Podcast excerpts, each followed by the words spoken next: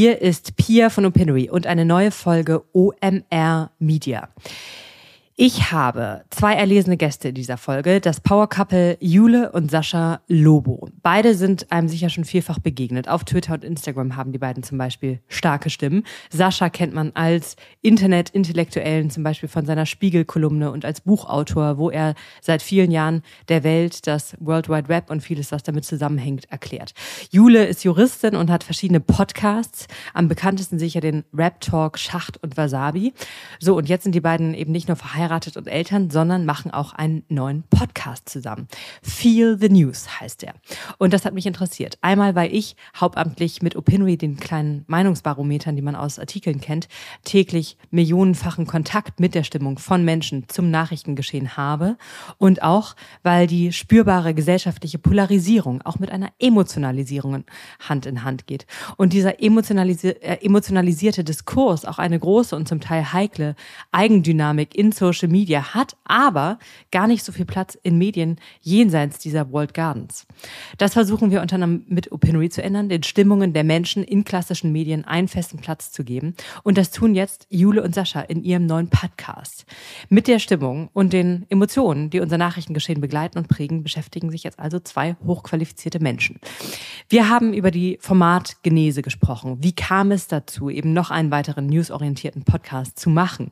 Wie findet man sich als Paar vor dem Mikrofon wieder? Welche Dynamik haben die beiden? Welche Reprä äh, Perspektiven repräsentieren sie? Und als neue Gefühlsexpertin frage ich sie auch, wie soll man mit diesen zum Teil ähm, extrem überwältigenden Emotionen umgehen, die die Lage in der Ukraine auslösen? Jule und Sascha, das wird im Gespräch deutlich, sind beide echt äh, galoppierende, assoziative Redner. Man muss sich für ihr Format keine Sorgen über Gesprächsstoff machen. Aber hört selbst, hier kommen Jule und Sascha. Sascha und Jule, ähm, ich rede ja mit euch beiden mit zwei Podcast-Granten ähm, und ihr habt bisher insular sehr erfolgreiche Formate gemacht. Ihr beiden seid verheiratet, ihr habt, äh, soweit ich weiß, ein, ein Viertel Kinder und äh, ihr habt euch jetzt dazu entschlossen, zusammen ein Format zu machen. Äh, mal ganz groß eingestiegen, warum? ähm, ich glaube, wir haben über die Pandemie beide so ein bisschen gemerkt, dass wir es nicht nur total lieben, Podcasts zu machen, sondern auch irgendwie zu zweit zu reden, zu arbeiten und haben irgendwann so am Küchentisch, als wir so diese ganzen politischen Diskussionen hatten, gedacht, ey, wäre es nicht irgendwie cool, daraus ein Format zu machen? Und die Idee war am Anfang auch noch gar nicht so sehr sofort zu zweit, sondern erstmal bräuchte es nicht noch ein politisches Format, das so ein bisschen die Nachrichten bespricht, einordnet, aber auch auf einer emotionalen Ebene. Und irgendwie kam es dann so. Ich glaube aber, dass mit die Pandemie eigentlich so äh, die größte, der, der größte Ideengeber war, dass wir sagen, okay, wir wollen von zu Hause aus einen Podcast zu zweit machen, weil das gut funktioniert. Ja, und auch, weil wir gemerkt haben, gerade auch durch die Pandemie, aber die vielen anderen Dinge, die in der Zwischenzeit ebenfalls passiert sind, bis hin jüngst zu dem Ukraine-Überfall von, von Putin, dass ganz viel, was dort draußen geschieht, was wir über Nachrichten mitbekommen oder durch soziale Medien mitbekommen, irgendwie ziemlich heftige Gefühle auslöst. Und dass über diese Gefühle relativ selten gesprochen wird, und zwar so strukturiert gesprochen wird, sinnvoll gesprochen wird. Alle Leute sagen natürlich, oh, ich fühle mich total, ich halte es kaum aus, die Nachrichten. Und das erschöpft sich in der Öffentlichkeit aber zumindest dann schon darin, dass man sagt, ey, mir geht's nicht so gut, ich melde mich mal von Instagram ab oder so. Und wir glauben, dass dieses Gespräch am Familientisch, am Küchentisch, wenn man sich so ein bisschen überlegt, was hat man eigentlich gerade in der Tagesschau gesehen? Was ist eigentlich der Hintergrund zu diesem Viral-Clip, der gerade überall rumgeht? Was ist denn mit diesem krassen Shitstorm auf Twitter gerade? Dass man da so ein bisschen auch einen emotionalen Zugang zur Welt bekommt und besser verarbeiten kann, was eigentlich passiert, wenn man drüber spricht in einer Art von Nachrichtenfamilie. Und diese Nachrichtenfamilie am Abendbrottisch, die möchten wir in Podcast-Form anbieten. Gibt es Hoffnung, dass auch euer, äh, ich glaube, euer Sohn in zwei, drei Jahren äh, das Format bereichert? Wenn man von also Familien, Familientisch äh, redet. bereichert er jetzt schon das Format, um ehrlich zu sein. Wir haben jetzt schon über Themen gesprochen äh, und stellen uns immer wieder die, die Frage, wie sehen wir das als Eltern? Wie erklären ja. wir das unserem Sohn irgendwann mal? Äh, wie sehen wir das aus dem Blickwinkel unseres Sohnes jetzt schon, dieses Thema? Und dann gibt's irgendwie, merke ich, oft neue Standpunkte, einfach weil wir jetzt Eltern sind und einen anderen Blickwinkel auf die Welt, auch auf Zukunft haben. Und ähm, ich könnte mir gut vorstellen, dass das wahrscheinlich auch noch mehr Thema wird, äh, je nachdem, welche Lebensrealität wir in ein paar Jahren haben und was auch für ihn relevant sein wird. Aber ich glaube, als Eltern, man, man macht sich ja permanent irgendwie Gedanken. Und gerade jetzt, was Nachrichten angeht, ist es, finde ich, mit Kindern irgendwie äh, ja, sind, wenn wir über das bestimmte Thema der Woche, die Ukraine, ähm, den Ukraine-Konflikt sprechen, muss man schon sagen, ist es krasser nochmal, finde ich, wenn man mhm. Kinder hat und ähm, ja, sich das aus dem Blickwinkel überlegt. Ja, ihr habt ja leider irgendwie ein sehr treffendes Timing äh, gefunden. Also ich habe diese Nachricht, die Nachrichten in den letzten Tagen äh, über alle Maßen gefühlt. Also so sehr, dass ich mich Fragen gefragt habe, muss ich, also so der, die Frage, muss ich mich taub schalten und gar nichts wahrnehmen oder aber lesen, teilnehmen und dann äh, viel zu viel fühlen. Wie, wie verteilt sich da so eure ähm, oder äh, wie unterscheidet ähm, oder gleicht sich da so eure emotionale Reaktion auf, äh, auf Nachrichtenlagen? Das ist eine sehr gute Frage und zwar hauptsächlich deswegen, hauptsächlich deswegen, weil man die immer wieder neu für sich beantworten muss. Wir würden auch wirklich niemals den Leuten sagen, ihr müsst das so oder so handhaben. Wir würden eher so rangehen und sagen, wir versuchen in unserem Podcast und mit unserem Podcast so ein Angebot zu machen fürs Publikum, dass man informiert bleibt, ohne an der Welt zu verzweifeln. Und da hat jeder so ein bisschen seine Geschwindigkeit. Was uns persönlich, uns beide angeht, ist eben das Gespräch darüber ein ganz wichtiger Punkt, um zu bewältigen, was da draußen passiert. Und zwar auch gerade im Hinsicht äh, auf, auf unsere Kinder, äh, auf unseren Sohn. Ähm, das ist schon ein Element, wo man sagt, okay, man möchte halt nicht ein Kind gesetzt haben in eine katastrophal schlimme Welt. Also muss man sich schon genau angucken, was kann man eigentlich mit so ein bisschen optimistischer Perspektive aus dem Weltgeschehen gerade machen. Und das ist manchmal wahnsinnig schwer. Aber wir versuchen es trotzdem über das Gespräch zu lösen. Und das heißt nicht, dass wir jetzt irgendwie auf Krampf den Krieg positiv sehen. Das heißt eher, dass wir versuchen, eine Bewältigung damit zu finden, eine Beschäftigung damit zu finden und einen Umgang damit zu finden, weil ich glaube, da fühlen sich wahnsinnig viele Leute alleine. Es stürzt auf uns alles nieder. In sozialen Medien ständig irgendeine Aktion, irgendeine neue Nachricht, am Minutentakt irgendwelche Videos, die äh, schlimmstmögliche Inhalte haben. Und das richtig einzusortieren, die Hintergründe zu kennen, vielleicht auch zu sehen, okay, äh, das ist vielleicht gar nicht so, wie es auf den ersten Blick aussieht. Das ist so ein bisschen die Aufgabe, die wir uns da gesetzt haben. Ähm, die Ukraine-Lage entwickelt sich ja rasant und ähm, deswegen ist das, was was wir jetzt besprechen, auch wahrscheinlich ähm, zum Start dieses Podcasts und zum Release dieses Podcasts, äh, möglicherweise auch gar nicht mehr äh, aktuell. Aber jetzt mal ganz konkret auf dieses Thema bezogen. Ähm, mich hat die Nachrichtenlage da emotional diese Woche, ganz ehrlich gesagt, immer mal wieder momentweise blockiert. Und ähm, was wäre da diese konstruktive Perspektive auf den Stand der Entwicklung, den wir jetzt gerade haben? Das ist ein Thema, wo man, glaube ich, als gerade als außenstehende Person jetzt nicht gut beraten wäre zu sagen, hey, wir sehen das Positive. wir sehen aber, dass manchmal es sinnvoll sein kann zu sagen, wie können wir diese katastrophale Nachrichtenlage denn verarbeiten, ohne daran zu verzweifeln? Ich, ich würde es gerne mal ganz konkret an einem Beispiel machen. Wir saßen ähm, gestern Abend lange ähm, wach und haben einfach gesprochen über Ängste. Was sind so persönliche Ängste? Ich glaube, alle haben so ein bisschen Angst vor einem Atomkrieg. Das ist natürlich ein Wort, das ist auch wieder so mit Blick auch auf äh, Kinder äh, das ist einfach eine andere Form von Zerstörung und ich will überhaupt nicht relativieren, dass die Zerstörung, die gerade passiert, nicht auch schon unfassbar schrecklich ist.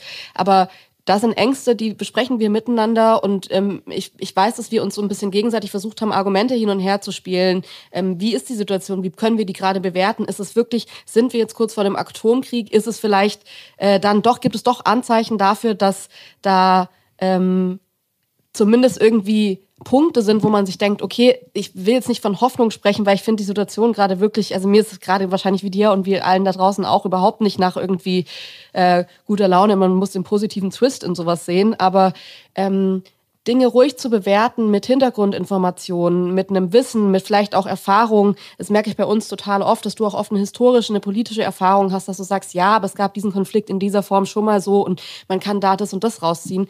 Ich glaube, das hilft und das ist vielleicht, auch wenn es äh, bei dem Thema wirklich schwierig ist so das, was mir total geholfen hat gestern nach unserem Gespräch. Und wenn wir jetzt diese Woche eine Folge aufgenommen hätten, wäre das wahrscheinlich auch mit reingekommen, dass man eben nüchtern versucht, die Situation ähm, runterzubrechen und zu sehen, wo können wir durchatmen, wo müssen wir beunruhigt sein, wo muss man was tun und ähm, wie kommen wir da zusammen, aber irgendwie als ähm, ja, Ehepaar, aber auch als Gesellschaft, auch an einem Küchentisch als Familie durch. Mhm. Ich habe da ja total Respekt davor, als Paar zusammenzuarbeiten. Oder sorry, Sascha, wolltest du noch was dazu sagen? ja. Wieso? Weil du, weil du es dir, dir nicht vorstellen könntest jetzt mit deinem. Nee, ähm, weil das, das ist einfach ja ein, das ist schon Kunst da, glaube ich, sozusagen auch ähm, äh, sozusagen so Dynamiken, die nicht ans Mikrofon oder in die Öffentlichkeit gehören, dann so auch so professionell auszuschalten. Oder vielleicht nochmal auf eure spezifische Rollenverteilung. Äh, bevor wir sozusagen auf das Couple-Thema nochmal kommen. Aber ähm, ich war von einer Sache, die ihr ähm, im Vorfeld über den Podcast, ähm, über den Podcast zu lesen war, ähm, so ein bisschen überrascht. Ähm, da habt ihr geschrieben, Sascha hat das Wissen und die Erfahrung, die richtigen Schlüsse aus einer Nachricht zu ziehen und dann andersrum äh, von Jules Einfühlungsvermögen und Humor. Das sind natürlich einander total schön ergänzende Eigenschaften, aber das steckt auch eine ganze Portion Gender-Klischee in der Rollenverteilung. Gleichzeitig muss ich sagen, jetzt in der äh, Wahrnehmung der Ukraine-Situation beispielsweise habe ich mich mit meinem Freund sehr genderkonform ähm, über die Wahrnehmung der Situation gestritten. Mir ging das viel näher als ihm. Manche Klischees sind einfach Realität. Wie ist das bei euch? Ähm, Finde ich eine total interessante Frage, und vor allem, weil ich das als Frau auch oft sehe und mir dann denke, aha, okay, die Frau ist also für die Emotions und fürs Wohlfühlen da und der Mann für die Fakten und für, für die Intelligenz. Man braucht ja auch mal einen klugen Kopf im Podcast. Ähm, natürlich stört mich das auch total. Ähm, ich glaube, was aber bei uns einfach auch, und das hat gar nicht so sehr mit Mann und Frau zu tun, sondern einfach, wir sind 20 Jahre fast auseinander. Ähm, und dadurch ist einfach eine gewisse Lebenserfahrung auf Saschas Seite, die bei mir nicht da ist. Und ich würde nicht mal sagen, dass es ein Wissen ist, das Sascha hat, das ich nicht habe, sondern ich glaube, dass wir anders auf die Welt blicken. Und ähm, dass es dass ich das emotionaler manchmal mache, glaube ich, ist eher eine Typfrage bei uns. Ich bin einfach bei uns beiden, würde ich schon eher sagen, der emotionalere Typ. Ich merke aber, dass diese Benefits, die wir haben, oft gar nicht mit ähm, diesem Hintergrundwissen zu tun haben, sondern wie man Themen angeht. Das merkt man ja selbst, wenn man am Küchentisch irgendwie mit der Family abends redet. Da geht es nicht drum, wer am meisten weiß, sondern es geht drum, wer ein Argument hat, das bei anderen ankommt und wer einen Gedanken hat, den man weiterdenken möchte. Und ähm, ich glaube, da ist es gar nicht so wichtig, jetzt zu sagen, wer ist, ja, wer hat die größere Lebenserfahrung, wer ist jetzt hier der, der emotionalere Konterpart. Ähm, sondern es geht eigentlich eher darum, so ein bisschen zu sagen, okay, ja, wer bringt Gedanken ein, die irgendwie einen weiterbringen. Und ähm, da ist bei uns, glaube ich, viel mehr das, was wir eigentlich auch immer so ein bisschen in den Interviews sagen, die Herkunft ähm, interessanterweise ein größerer Unterschied, dass Sascha in Berlin geboren ist und ich eben in Süddeutschland auf dem Land, mhm. dass ich eine junge Frau bin, die einfach eine andere, die anders auf Dinge sieht, anders auf Weiblichkeit, anders auf Politik sieht als Sascha oft in ja, und so würde ich es eigentlich sagen. Aber wir haben da noch nicht so richtig drüber gesprochen. Wie würdest du das denn sehen? Ich würde sagen, das ist eigentlich nur aus meiner Empfindung heraus auf den ersten Blick so, dass wir hier so in Klischees äh, ähm, uns bewegen. Ähm, in, denn natürlich ist es, das hat Julia eben schon illustriert, ähm, durch die vielen Unterschiede zwischen uns, auch mit einer gewissen Rollenzuschreibung, da ist man schnell mit dabei.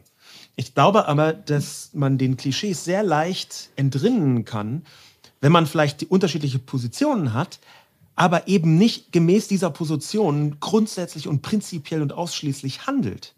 Und das wiederum bedeutet, wenn Jule ein kluges Argument bringt, dann ist es vollkommen klar, dass ich sage, oh ja, nee, ich, äh, das ist vollkommen, also hier, hier, beuge ich mich dem Argument. Und dann ist es völlig egal, ob jetzt das Hintergrundwissen hier oder da größer ist.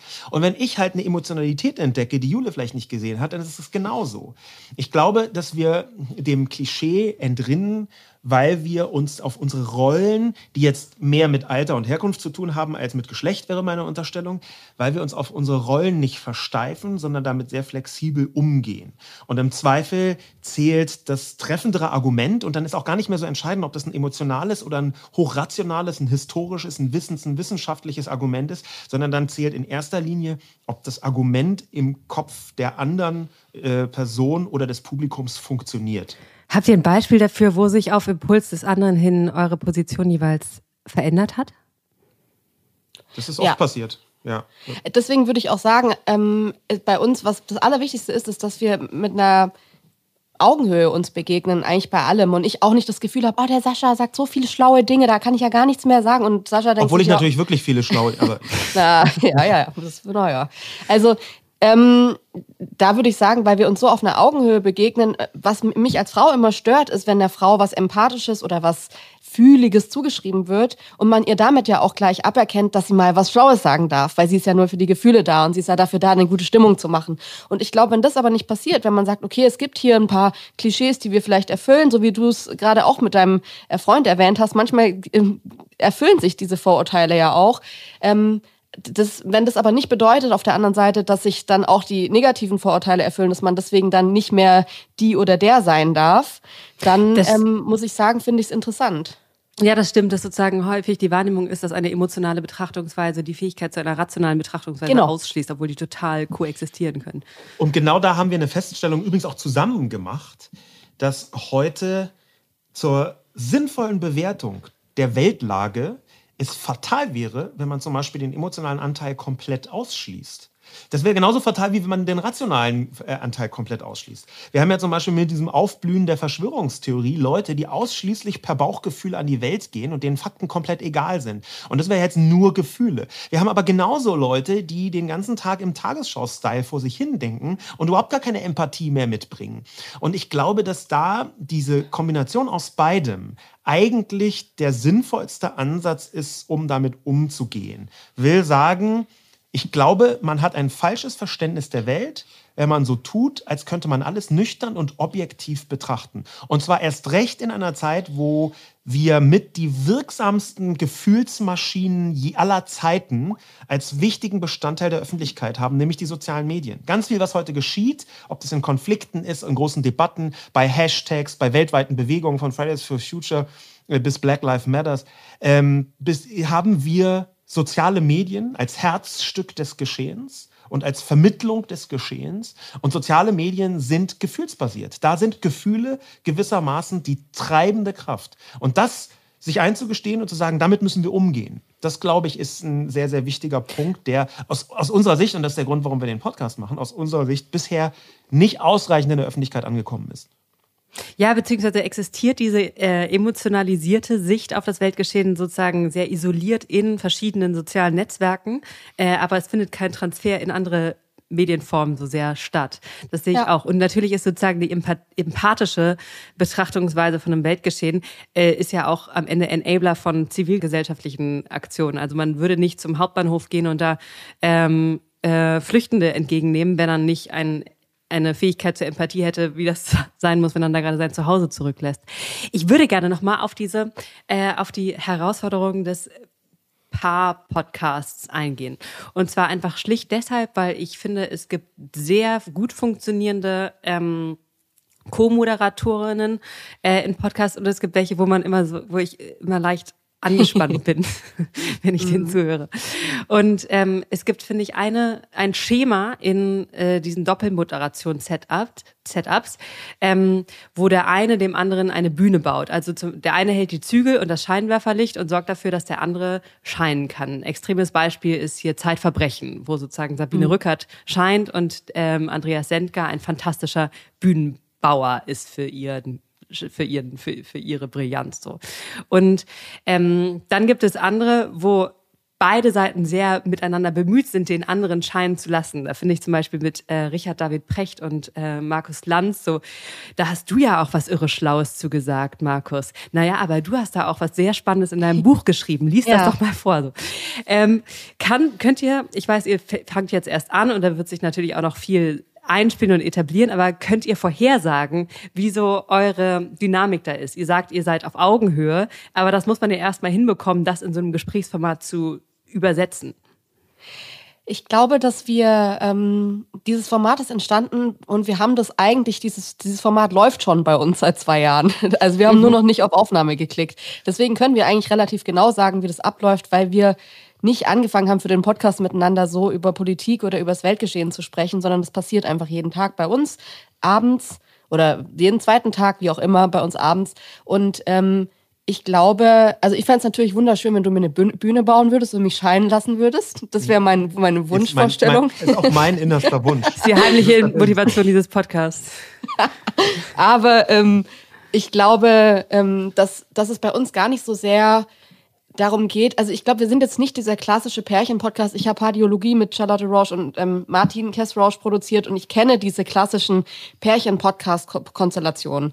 Ähm, ich glaube, wir sind das nicht ganz, weil es bei uns eher um das Thema geht und wir dann an zweiter Stelle auch noch verheiratet sind. Aber das ist jetzt nicht, also es wird jetzt da nicht und deswegen glaube ich auch zu deiner Anfangsanspielung äh, auch so ein bisschen dieses, was bringt man da mit rein, was will man vielleicht auch nicht mit reinbringen, weil es zu privat ist. Ich glaube, das wird uns nicht so sehr passieren, weil wir ein, ein Thema haben, bei dem das zwar immer mal wieder so das Private von uns auch schrammt, aber immer auf eine Weise, wo ich denke, okay, wir sind eh zwei sehr öffentliche Menschen. Ich glaube, wir haben weniger Probleme mit Privatheit als andere Menschen. Ich, und wir haben aus meiner Sicht einen großen Vorteil, ähm, wenn man davon ausgeht, dass sich Leute gegenseitig Bühnen bauen müssen, egal in welcher Konstellation, dann ist das ja auch immer ein bisschen das Eingeständnis, dass man es alleine nicht schafft, eine Bühne herzustellen. Und da, glaube ich, haben sowohl Jule wie auch ich in unseren eigenen Sphären sehr viel Erfahrung damit, quasi on our own Bühnen herzustellen. Also wenn ich mir Jules Stories in Instagram anschaue ähm, oder wenn ich mir anschaue, was ich bisher so für Sachen gemacht habe, dann hatten wir ganz häufig die äh, Situation, dass wir aus uns selbst heraus unsere Sachen präsentieren mussten, ohne dass da jetzt wir äh, so einen Andreas gehabt hätten, der uns eine schillernde Bühne baut. Und ich glaube, und das wissen wir halt aus unseren vielen Gesprächen ohne Aufnahmeknopf, und ich glaube, dass das vielleicht am Ende sogar besser funktioniert. Wenn ich halt nicht in jedem zweiten Satz sagen muss, ey Jule, du hast da was total Kluges geschrieben, sondern wenn sie das Kluge einfach sagt. Ja, und es dann auch da ist und spürbar ist. Und das, glaube ich, ist so ein bisschen ein Teil des Tricks. Unsere Gespräche, die wir führen, ähm, die sind für sich genommen schon aus meiner Sicht, und ich glaube, das wird das Podcast-Publikum ähnlich sehen, interessant, weil wir bestimmte Sachen nachvollziehen. Wir müssen nicht noch eine Bühne bauen und das überhöhen. Äh, es gibt, finde ich, ein extrem exzellentes Podcast-Paar, die kein echtes Paar sind, aber sozusagen Moderationspaar. Kara Swisher und Scott Galloway im äh, Pivot-Podcast. Die bauen mhm. sich überhaupt keine Bühne, die teasen sich so sehr routiniert und sehr lustig und auf hohem Niveau. Und gleichzeitig merkt man natürlich trotzdem, so am Ende respektieren sie einander und, äh, und wissen äh, sehr genau, wo der andere exzellent ist. Und ähm, äh, habt ihr so Vorbilder von Moderationsduos, äh, die ihr sehr, sehr stark findet?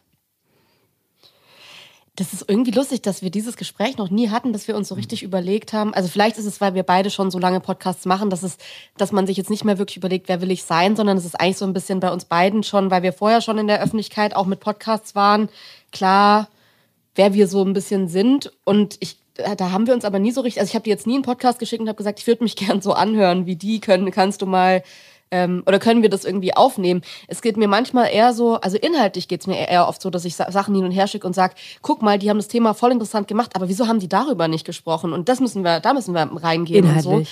Ähm, aber ich glaube, so um die Form haben wir uns jetzt gar nicht solche Gedanken gemacht. Man muss auch sagen, wir arbeiten mit Studio Bummens zusammen, die einfach ein unfassbar gutes Gespür haben. Und ich finde, dass ähm, uns auf die zu verlassen auch so ein bisschen, wenn mal irgendwas ist, wenn, man, wenn wir was aufnehmen und die sagen, ah, äh, ja, so bitte nicht, dann kann man da, finde ich, auch vertrauen. Wenn man ein gutes Team im Hinterkopf hat, dann finde ich, ist es wichtiger, sich so inhaltlich Gedanken zu machen. Ja, wir, wir haben schon ein paar Mal weniger zu unseren Rollen und Vorbildern, sondern mehr so zu so einer Art Positionierung versucht äh, aufzustellen und haben gesagt, okay, wir sind wahrscheinlich irgendwo zwischen Lage der Nation ähm, und Apokalypse und Filterkaffee unterwegs. Ja, so, so unterhaltsam wie Lage der Nation und so substanziell tiefgreifend wie Apokalypse und Filterkaffee. Nee, Quatsch, umgekehrt. Nee. Aber der Punkt ist halt schon, ich, ich glaube, man muss ein bisschen aufpassen mit, mit Vorbildern und man muss ein bisschen aufpassen mit, äh, wer wollen wir sein, sondern man muss mehr darauf achten, dass die Gesprächsdynamik, die man nun mal hat, eine Qualität erreicht. Und ich glaube sehr daran, dass sich dann bestimmte Formen von Rollen und Vorbildern auch fügen. Am Ende geht es eher darum, zu überlegen, wie würde eine Nachrichtenfamilie das besprechen? Wie fühlt es sich an, wenn man über dieses Thema ähm, zwar informiert, aber eben auch mit Empathie und emotional spricht? Wie fühlt es sich an, wenn man versucht, auch für sich eine Lösung und umgehend damit zu finden, als dass man versucht, so zu klingen wie Kara Swisher? Ähm, wenn ihr euch sozusagen eher inhaltlich äh, orientiert und justiert, mh, mm, würde ich noch mal gerne besser verstehen, äh, wie ihr euch informiert jeweils. Also konsumiert ihr die gleichen Quellen oder wo seid ihr äh, gleich und wo seid ihr unterschiedlich in eurem eigenen Informationsverhalten und dem, was ihr über die Nachrichtensituation äh, aufnehmt? Ja, das kannst du jetzt mal sagen. ja, das kann ich. Also wir, unter, wir informieren uns schon in unterschiedlichen Quellen und Sphären, aber zeigen uns relativ viel. Also äh, fünf, sechs Mal am Tag ähm, schicken wir uns gegenseitig Sachen oder zeigen uns äh, auf dem Smartphone oder auf dem Laptop oder sonst wo irgendwas. Hast du das gesehen? Oh krass, schau dir das mal an. Wow, was soll ich denn davon halten? Und kennst du diese äh, Sichtweise schon? Also da gibt es einen sehr intensiven Austausch. Bei mir ist ähm, Twitter relativ wichtig. Links, die ich über Twitter bekomme, spielen eine ziemlich große Rolle und außerdem irgendwie so ein Dutzend Nachrichtenseiten, ein bisschen Reddit in ganz vielen verschiedenen Facetten, wo ich mich zu Einzelthemen dann informiere. Und bei mir spielt auch im Alltag zum Beispiel durch meine Kolumne eine tiefere Recherche eine große Rolle dann fräse ich mich so in einzelne Themen rein und versuche wirklich alles dazu zu lesen und zu gucken. Und dann, aber gleich, gleich schon im nächsten Schritt gleiche ich das dann mit dem ab, was, was so äh, Jule dazu weiß. Ja? Und dann ergeben sich auch spannende Gespräche daraus, dass ich sowas sage wie, ey, ich habe hier rausgefunden, dass äh, in der Ukraine XYZ. Und dann sagt sie, ja, oh, da habe ich gestern ein Video gesehen, wo jemand erklärt, das ABC. Und solche Gespräche über und mit Inhalten, die sind eigentlich so eine Art gemeinsame Recherchebasis? Also ich glaube, unsere Hauptrecherche-Plattform ist schon Twitter für uns beide. Also ich glaube, ich kriege auch am meisten jetzt in der letzten Woche war ich, glaube ich, 90 Prozent auf Twitter. Ähm, und du auch. Also das ist, Twitter ist ja schon so unser ja. Hauptding, muss man sagen. Und das führt dann aber eben auf andere redaktionelle Medien, muss man dazu genau. sagen. Man und kriegt dort Artikel geliefert, die einem dann neue Erkenntnisse geben. Und ich glaube, ab da sind die Wege relativ weit äh, in alle Richtungen. Also ich merke total, dass es bei mir oft ähm, äh, ganz klassisch Fernsehshows ist. Ich finde es wahnsinnig. Also Markus Lanz, Maybrit Illner, ich schaue alles an, weil ich mir denke, ich finde es total interessant, die Stimmung eines Landes mitzubekommen, weil ich weiß, wie sich meine Eltern danach fühlen, wenn die sowas gesehen haben.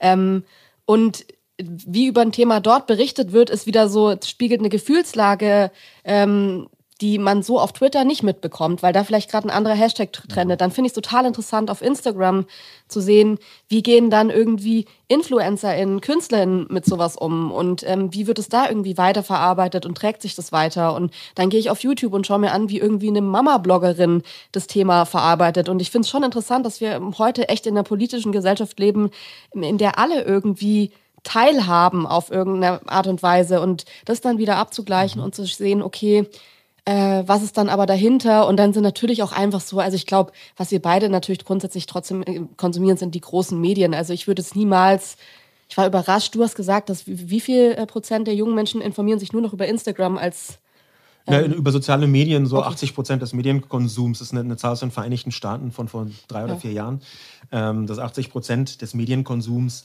äh, zumindest von sozialen Medien getriggert wird. Ob die dann irgendwo ja. hinklicken auf andere Plattformen äh, oder das dort machen, das ist eine zweite Sache. Aber das ist schon, ist schon eine krasse Zahl auf jeden Fall. Definitiv. Und es zeigt ja auch die Macht der sozialen Medien. Und wenn man dann noch weiß, warum soziale Medien so erfolgreich sind, nämlich weil die mit sehr großer Intelligenz und sehr viel Geld zu Emotionalisierungsmaschinen gemacht worden sind. Ja, die sollen alles, was dort geschieht, möglichst emotional wirken und werden lassen, weil Emotionalität gleich Engagement gleich Geld für die Plattform ist. Wenn man das also alles weiß, dann ahnt man auch, warum wir viel The News machen und versuchen so ein bisschen den Fokus auf die Emotionalität zu legen. Nebenbei ähm, ist es vielleicht auch ganz lustig, in einer gewissen Weise versuchen wir vielleicht, ist jetzt so vielleicht auch nur dahingesagt, aber wir versuchen vielleicht ähm, äh, Lanz für Millennials äh, zu werden als Podcast, weil das, was Jule gerade gesagt hat, dass man Markus Lanz anguckt, speziell auch während der Pandemie, und dann die Stimmung des Landes erspüren kann und auch so ein bisschen äh, mitbekommt, äh, kann ich mich jetzt über dieses Thema aufregen? Was soll ich eigentlich denn davon halten? Das kriege ich jetzt so ein bisschen mit. Und was soll ich eigentlich davon halten, ist auch eins von den Zielen, die wir uns in diesem Podcast gesetzt haben. Und gerade im Emotionalen. Wählt ihr das Gleiche in der Regel? Ähm, nee, ich glaube, wir hm. haben diese ähm, Bundestagswahl nicht das Gleiche gewählt. Und ich würde sagen, wir sind grundsätzlich, also von der, von der Weltanschauung her, gibt es immer wieder Sachen ähm, oder Themen, wo wir dann so miteinander abgleichen, würden wir bei uns zu Hause, gestern hatten wir das Gespräch, würden wir bei uns zu Hause eine Familie aufnehmen oder nicht? Äh, sind wir da irgendwie auf einer gleichen Linie? Würden wir das machen? Fühlen wir uns damit beide gut? Und ich merke, bei den großen Themen sind wir schon einer Meinung und das ist jetzt nie so eine große Überraschung, aber wir haben zum Beispiel nicht das Gleiche gewählt. Gibt es Themen, wo ihr so an der Position des anderen ähm, zweifelt oder so euch tot diskutiert? Ja, na, ja, nein. Weiß, weiß ich jetzt gar nicht so genau. Also wir haben uns bis jetzt noch nie so richtig tot diskutiert. Also ihr lebt also ja noch, aber sehr leidenschaftlich diskutiert und manchmal nehmen wir schon Standpunkte ein, wo ich mir danach denke, dann wir diskutieren einfach auch beide sehr gerne. Aber das stimmt ähm, doch gar nicht. aber ähm, also ich glaube, das ist tatsächlich mit ein, ein Punkt, ohne dass ich jetzt, ich glaube nicht, dass wir jetzt so ein Paar sind, wo, wir, wo es den ganzen Tag nur darum geht zu sagen, ja, finde ich auch, ja, finde ich auch. Wir sind, wir diskutieren schon relativ viel, aber ähm, also ich glaube, bei den essentiellen Dingen, die du jetzt gerade angesprochen hast, also Feminismus, äh, wenn du jetzt, wenn ich jetzt entscheiden würde, dass ich irgendwie äh, rechtsradikal werden würde äh, oder Tendenzen hätte, die einfach total schwierig sind, oder du, ich glaube, da, das haben wir nicht. Und das finde ich auch äh, wichtig, wobei das eigentlich ein interessanter Punkt ist, weil das ja schon, wenn man jetzt so ein bisschen über diese Familien-Küchengespräche nachdenkt, da denken ja viele Leute so, boah, das ist für mich ein absolutes Trigger-Thema, weil ich kann mit meinen Eltern nicht über Politik reden, ohne mich zu streiten oder so. Und ich glaube, ähm, dass wir da auch immer wieder drüber sprechen werden, weil es uns zwar vielleicht manchmal bei uns nicht so geht, aber wir haben natürlich auch irgendwie Leute in unserem Umfeld, die mal anderer Meinung sind, wo wir wirklich dann auch überlegen, wie spricht man da, was kann man sagen, wie kann man die überzeugen oder wie kann man vielleicht auch selbst nochmal seinen Standpunkt überdenken und sich fragen, ob das richtig ist, was man da so als allererstes fühlt und denkt. Und das wird auf jeden Fall Thema sein, weil wir merken natürlich schon auch, dass in dieser Emotionalität und Feel the News auch ein Potenzial drin steckt, irgendwie emotional auszuticken, was ja bei vielen Familien passiert und bei vielen Menschen da draußen passiert und das wieder so ein bisschen einzufangen und eben nicht nur Verschwörungstheoretiker in äh, die crazy Gedanken zu lassen, sondern zu sagen, man kann auch mal selbst emotional werden, ohne jetzt so abzudrehen. Das ist, war uns schon wichtig, äh, das wieder rauszuholen aus so einer Ecke, dass man sagt, ja, nur irgendwie Leute, die Querdenker sind, dürfen äh, super emotional, hyper emotional auf Dinge reagieren. Sollen Gäste in den Podcast kommen? An euren Küchen? Wir haben ein Konzept erarbeitet, wo wir Sprachnachrichten sowohl von Prominenten und PolitikerInnen einbauen wollen und aber auch vom Publikum selbst. Das passiert so, dass wir vor einer normalen Sendung, vor der ersten Sendung vielleicht ein bisschen anders, aber von einer normalen Sendung würden wir einen Tag, bevor sie erscheint, über soziale Medien aufrufen, schickt uns Sprachnachrichten mit einem entsprechenden Link, wo man das tun, tun kann, zum Thema XYZ. Und dann äh, schauen wir uns diese Sprachnachrichten an oder hören sie vielmehr an und bauen sie, dauert eine Auswahl natürlich, in den Podcast mit ein, um auch so ein bisschen Stimmen von draußen aus dem Publikum mit einbeziehen zu können. Es hängt ein bisschen damit zusammen, dass Podcasts zwar ein soziales Medium sind, aber im Moment so die Feedback-Kanäle jetzt noch nicht so unfassbar intensiv ausgebaut sind. Ja, und da ist es uns ziemlich wichtig, das Publikum stärker mit einzubeziehen. Und zwar auch deswegen, aus meiner Sicht, weil wir schon in unseren Gesprächen festgestellt haben, dass eine bestimmte Form von Unterschiedlichkeit sehr viele andere und interessante Positionen ermöglicht. Und zwar ja völlig unabhängig jetzt erstmal davon, äh, dass man über ein Thema wahnsinnig gut Bescheid weiß oder nicht ganz so gut Bescheid weiß oder nur so ein ungefähres Gespür dafür hat. Das heißt, die Unterschiedlichkeit der Positionen ist ein Wert für sich, wenn es zu einem richtigen Gespräch kommt. Und da wissen wir natürlich, wir sind zwar unterschiedlich, wir sind jetzt aber nicht so unfassbar mega super unterschiedlich, dass wir nicht noch ganz viele ganz andere Stimmen von draußen gewinnbringend für alle Beteiligten mit einbauen können. Und das versuchen wir über die Sprachnachrichten. Was wäre jetzt, wenn ihr diese Woche über ähm, Angst in Bezug auf Ukraine gesprochen hättet? Was wäre da eine externe Stimme, die für euch wertvoll gewesen wäre? Wir machen das nächste Woche, deswegen kannst du das ja.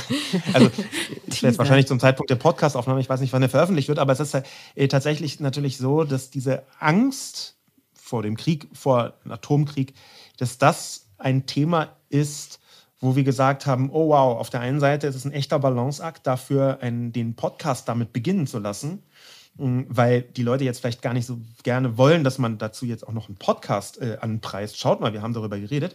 Auf der einen Seite. Auf der anderen Seite ist es auf eine sehr dunkle und katastrophale Weise, von der ich mir gewünscht hätte, dass sie so gar nicht entstanden wäre. Natürlich ähm, genau das Thema, wie es höher gar nicht mehr von der Passgenauigkeit in Feel the News passt. Wer jetzt nichts empfindet in der Nachrichtenlage, für mich ist das auch eine Form von emotionaler Gesprächskultur, die wir versuchen als Podcast so von der Nachrichtenfamilie äh, zu etablieren. Ähm, es gibt ein sehr äh, kluges Zitat von dem Philosophen Hans-Georg Gadamer aus dem Jahr 2000 in einem Spiegel-Interview gesagt, der äh, erklärt hat, ein Gespräch setzt voraus, dass der andere Recht haben könnte. Ich würde das heute als der oder die andere sagen. Er hat damals einfach leider versäumt, ähm, das zu gendern. Aber da sehen wir jetzt mal drüber hinweg. Ich glaube nämlich schon, dass die Art und Weise, wie man miteinander spricht, wie man diskutiert, gerade wenn man unterschiedlicher Meinung ist und gerade auch wenn man unterschiedliche Perspektiven hat, wie wir es halt oft haben, ähm, dass das ein wichtiger Punkt davon ist, wie wir mit den Dingen zurechtkommen. Ich glaube, mm, in Bezug auf euer neues äh, Kind hier, ist die, das Koordinatensystem mm, gesteckt und die Latte hoch. Wir bewegen uns zwischen Land für Millennials und Apokalypse und Filterkaffee und Lage der Nation. Und äh, ich freue mich sehr, sehr, sehr auf diesen neuen ähm, Stern an diesem Firmament dieser, dieser Größen. Und äh, auch auf äh, weitere Gespräche dieser Art, äh, sehr gerne auch, äh, zwischen euch ähm, und auf den Ohren der Zuhörenden, zu denen ich auch zählen werde. Vielen Dank, Pia. Mhm. Danke euch. Danke dir.